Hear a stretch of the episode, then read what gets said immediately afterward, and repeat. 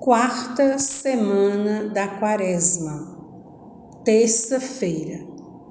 Jesus viu o paralítico ali deitado. Mobilize-se inteiramente, corpo, mente, afetividade, coração, para este momento de intimidade com o Senhor. Pacifique-se e silencie-se por uns instantes para sentir a presença envolvente de Deus dentro de você e à sua volta. Faça a oblação de tudo que vai acontecer na oração. Que todas as minhas ações, intenções, pensamentos, sentimentos sejam puramente ordenados ao serviço e louvor de Deus, nosso Senhor. Peça a graça indicada para esta semana. Para facilitar a contemplação da cena evangélica, leia as indicações abaixo. O episódio evangélico deste dia está perpassado pelo tema da vida e da morte. Nele se fala de doenças e de doentes.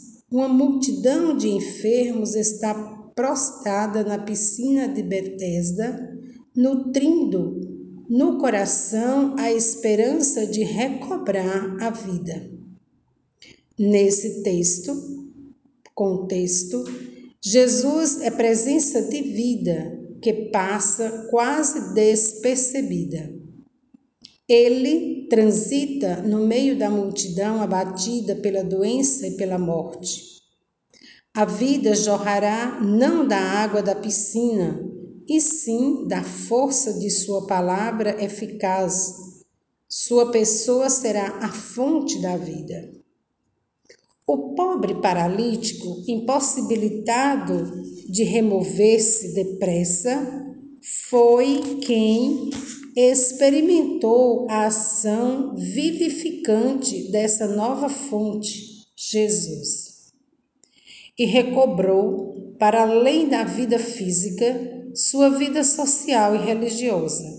Superada a marginalização em que se encontrava, abriu-se para ele uma nova perspectiva de vida. Jesus se concentra no paralítico, como se estivessem ambos a sós. Ele o olha, fala-lhe, questiona-o, dá-lhe tempo acolhe sua resposta. Esforça-se em esperar que algo neste homem se coloque em movimento. Jesus faz com que o enfermo viva uma primeira e fundamental cura.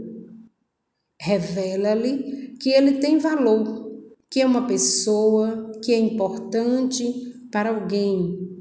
Esse homem é digno de interesse amado de maneira única, como filho, filha de Deus. Jesus tem uma visão profunda do ser humano, vê seu interior e consegue reconhecê-lo em toda a sua profundidade. Esse conhecimento mais profundo leva o mestre a perguntar ao doente: Você quer ficar curado? Jesus reconhece que ele está sendo levado pela vida sem vontade própria. Assim, o desafia a entrar em contato com sua vontade própria. Por meio dessa única pergunta, Jesus revela ao paralítico a causa de sua doença, ter deixado extinguir seu impulso vital, seu desejo de vida, ele já não sabe querer. A interpretação lançada por Jesus é direta. Exige, portanto, uma resposta precisa, sim ou não.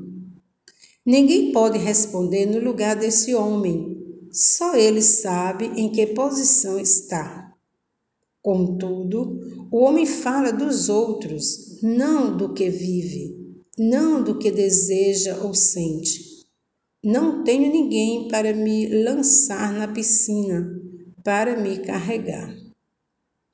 O enfermo responde evasivamente, mas esforça-se para responder e começa a comunicar-se. E isso basta. Uma gota de vida começa a rolar. O processo de cura se pôs em curso, pois esse homem fez um gesto, um pequenino gesto, o único que provava, provavelmente poderia fazer. Porém, agora o enfermo está em relação com aquele que procura despertá-lo. À sua maneira, abriu a porta. O fascinante nesse relato é o método terapêutico transparente de Jesus. O mestre confronta o doente com sua própria força, não permite que ele fique se lamentando, simplesmente lhe ordena que se levante, destruindo assim sua ilusão de que os outros seriam os culpados pela sua doença. Levanta-te, toma o teu leito e anda. O doente não deve esperar até que outros o carreguem. Antes, deve levantar-se por conta própria em meio à sua fraqueza, à sua paralisia. Ele não deve permitir que seu leito o imobilize por mais tempo.